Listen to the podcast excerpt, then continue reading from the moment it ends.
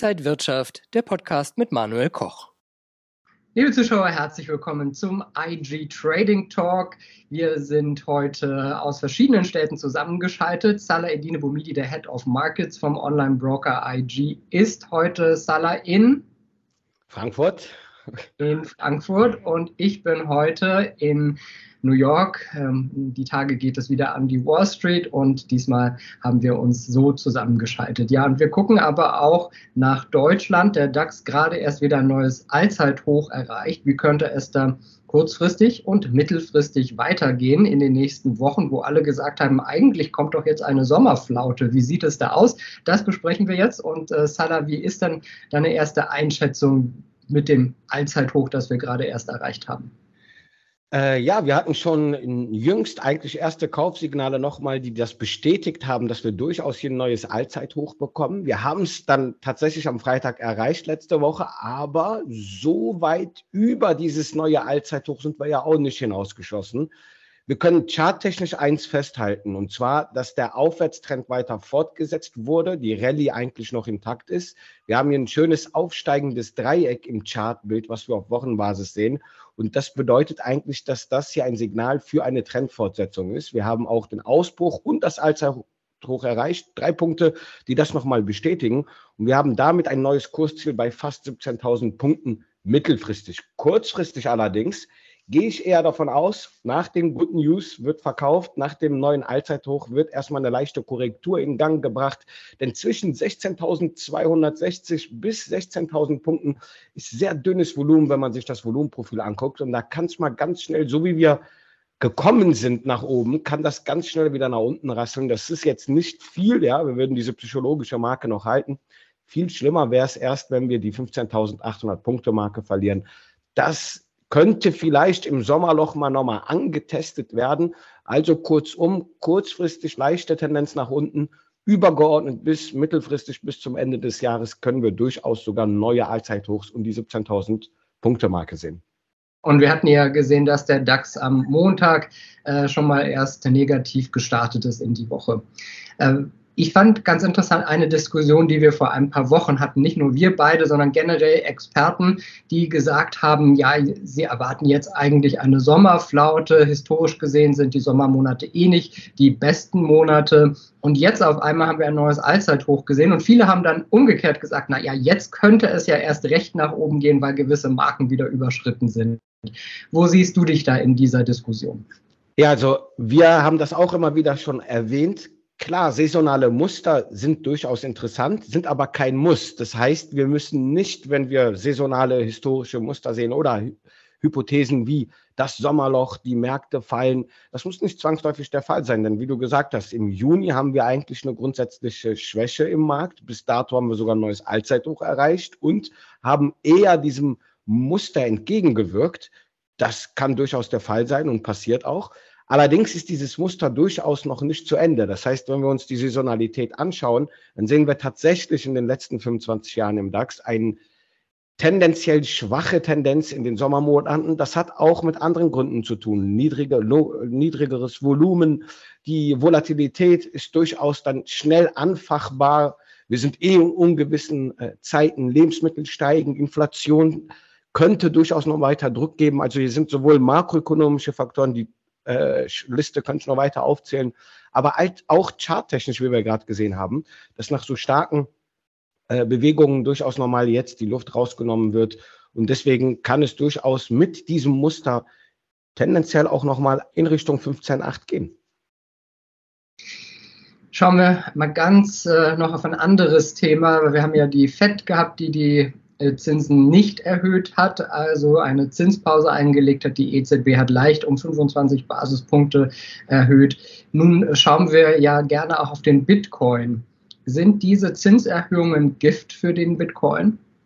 Ja, normal sagen wir ja, Technologiewerte, Wachstumswerte, die haben es hart, wenn die Zinsen sukzessive so stark auch noch ansteigen, wie wir es in den letzten ja, Jahren, jetzt in den letzten zwei Jahren gesehen haben. Aber die haben sich ja bis jetzt relativ gut äh, ja, durchgeboxt, kann man sagen, trotz dieser starken, signifikanten Anstiege. Aber der Bitcoin, dem scheint das bis dato nicht so ja, zu schmecken. Denn seitdem wir, wie, wie wir in dieser Chart sehen, seitdem die Zinsen sukzessive steigen, kennt der Bitcoin nur eine Richtung, das ist Süden, fast 46 Prozent verloren seit dem ersten Zinserhebungszyklus der FED. Klar ist der Bitcoin noch jung. Klar können wir eins sehen. Hier ist durchaus ein negativer Zusammenhang aktuell zu sehen. Aber Bitcoin ist in den Kinderschuhen. Es soll nicht direkt jetzt hier so der Blick auf die Korrelation geworfen werden, aber wir können dennoch sehen, weil damals, als die Zinsen bei Null lagen, als man ja, Geld gedruckt hat und man förmlich nicht wusste, wohin, dann waren durchaus auch der Bitcoin relativ interessant. Hier dann ja, diese, dieses Free Money zu nutzen, auch wenn man da eine höhere Risiko-, aber Renditechance hat. Und das wird jetzt peu à peu, wohin fließt das Geld, was Christian und ich immer sagen, rotiert jetzt langsam auch in sicherere äh, Anlageklassen, was logisch ist. Denn wenn wir so starke Gewinne gemacht haben, sollte man die mitnehmen, sollte man diese auch die Schäfchen ins Trockene legen, wie man sagt. Und das ist derzeit auch im Bitcoin so passiert. Alles unter 28.000 US-Dollar ist für mich leider tendenziell noch bärig. Da müssen wir nachhaltig über die 28 schließen. Erstes Kursziel, wenn man hier aus dieser Blaupause rauskommt, wäre dann schon die 34.000 US-Dollar. Jetzt stellt sich nur die Frage, wie geht es weiter? Wie sieht der Zusammenhang zwischen FED, Zinszyklus und Bitcoin aus? Ich kann mir durchaus vorstellen, dass hier schon der erste Boden erreicht wird. Auch wenn wir davon ausgehen, dass noch mal zwei Zinsschritte hinzukommen, wird das jetzt nicht dieses Bild, was wir im Bitcoin, was ich gerade hier angezeigt habe, das muss jetzt nicht zwangsläufig weiter so laufen. Ich denke, das wurde jetzt schon langsam der Boden erreicht, wo der Bitcoin eigentlich eher seitwärts oder gar wieder tendenziell steigen könnte. Das heißt, wenn wir bald durch die Zinserhöhungen komplett durch sind, dann könnte es für Bitcoin und auch Tech-Aktien wieder höher gehen? Ja, Tech-Aktien wurden ja, wie ich so sage, ein bisschen gerettet von dem künstliche, von der künstlichen Intelligenz und dem Hype. Da haben sie nochmal so ein bisschen Glück gehabt. Einige Werte stehen natürlich kräftig trotzdem unter Druck, aber die großen äh, und insbesondere mit der KI bewanderten Unternehmen, korrelierten Unternehmen haben durchaus den Nasdaq und Co. auch aufrechterhalten. Beim Bitcoin, ja, da könnte das nächst anstehende Halving im nächsten Jahr durchaus auch interessant sein. Haben wir ja auch immer wieder im Zusammenhang erkannt, dass davor antizipiert wird und der Bitcoin durchaus steigt. Es ist noch ein Jahr hin fast. Also deswegen könnte hier bald schon ein erster Boden erreicht werden, der dann nochmal mehr Momentum, mehr Impulse für den Bitcoin an der Oberseite mitbringt. Jetzt haben wir schon viele Einzelheiten gehört. Was können Anleger denn jetzt machen, um durch den Sommer kurz- und mittelfristig ganz gut durchzukommen?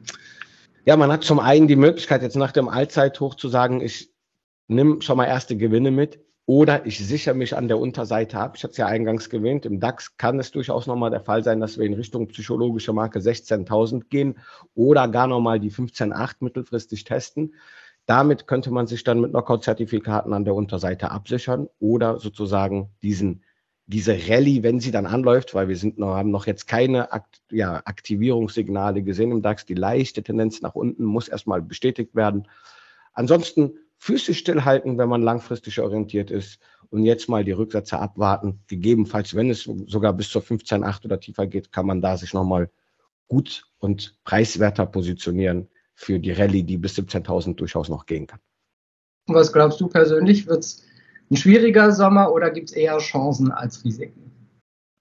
Ja, es kommt darauf äh, an, auf welcher Seite man der Medaille ist. Bei IG zum Beispiel kann man ja auch auf fallende Märkte äh, ja, antizipieren. Und ich glaube dennoch, dass die Volatilität gerade so verdächtig niedrig ist. Das kann bedeuten, dass wir hier nochmal paar Anstiege sehen und dementsprechend auch, wenn das Angstbarometer steigt, hier die Kurse oder der Kurs, der, der DAX eigentlich unter Druck kommen. Das sehe ich eher, also dass wir mehr Schwankungen jetzt in den nächsten Wochen äh, oder Monaten durchaus sehen. Und Schwankungen sind ja vor allen Dingen für Trader dann interessant, für Anleger vielleicht manchmal schwierig, aber für Trader doch gut. Ja, für Anleger, die langfristig orientiert sind, spielt ja die Volatilität in dem Sinne keine große Rolle in ihrem Anlagehorizont. Wer 50 Jahre investiert, bei dem sind kleine Rücksetzer oder Schwankungen, selbst die Corona-Krise, die wir gesehen haben, nicht ein, ja, eine große Gefahr fürs Portfolio. Das hast du recht, das ist eher bei dem kurzfristig engagierten Trader der Fall. Salah, danke dir für diese Einblicke in dieser Woche beim IG Trading Talk. Ich äh, wünsche dir eine sehr erfolgreiche Woche nach Frankfurt. Dir auch. Schön, genieß deine Zeit in New York. Danke, danke. Salah Edine Bomidi war das der Head of Markets beim Online-Broker IG. Liebe Zuschauer, wenn Sie noch mehr Informationen wollen, dann schauen Sie mal auf ig.com. Ich danke Ihnen für heute. Alles Gute und bis zum nächsten Mal. Und wenn euch diese Sendung gefallen hat, dann abonniert gerne den Podcast von Inside Wirtschaft und gebt uns ein Like.